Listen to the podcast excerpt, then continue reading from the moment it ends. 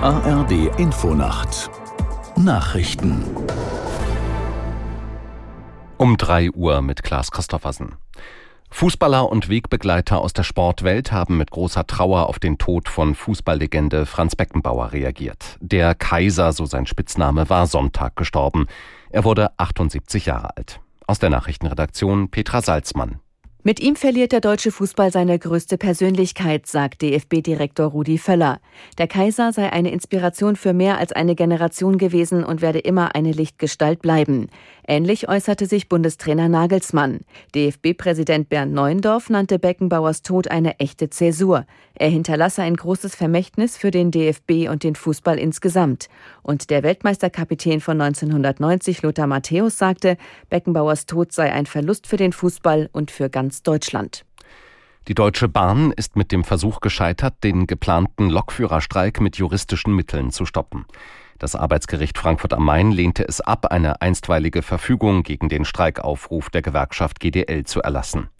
Auch das Unternehmen Transdev scheiterte mit diesem Ansinnen. Die Deutsche Bahn will jetzt das Landesarbeitsgericht anrufen. Die Gewerkschaft der Lokomotivführer hat ihre Mitglieder aufgerufen, von Mittwoch früh bis Freitagabend zu streiken.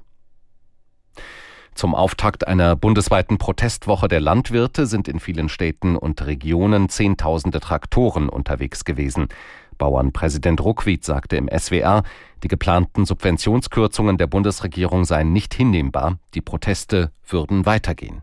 Wir werden im Rahmen der Aktionswoche weitere Demonstrationen durchführen und am kommenden Montag in Berlin eine weitere Großdemonstration machen. Das sind Menschen, die eine Botschaft klar gesetzt haben. So geht das nicht. Das ist eine Schwächung der Landwirtschaft. Das ist eine Schwächung des ländlichen Raums. Und am Ende gefährdet es die sichere Versorgung mit heimischen Lebensmitteln. Bauernpräsident Ruckwied. Bundesaußenministerin Baerbock ist im Rahmen ihrer Nahostreise in Ägypten eingetroffen. Im Laufe des Tages ist ein Gespräch mit ihrem Kollegen Schukri geplant. Ägypten kommt im Krieg zwischen Israel und der radikal-islamischen Hamas eine wichtige Vermittlerrolle zu. Baerbock hatte zuvor Israel und das Westjordanland besucht. Am Abend will sie in den Libanon weiterreisen. Das waren die Nachrichten.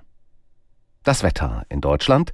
Vom Schwarzwald bis zu den Alpen und im Norden Hochnebelfelder. Tiefstwerte um minus ein Grad auf den ostfriesischen Inseln, sonst bis minus 14 Grad.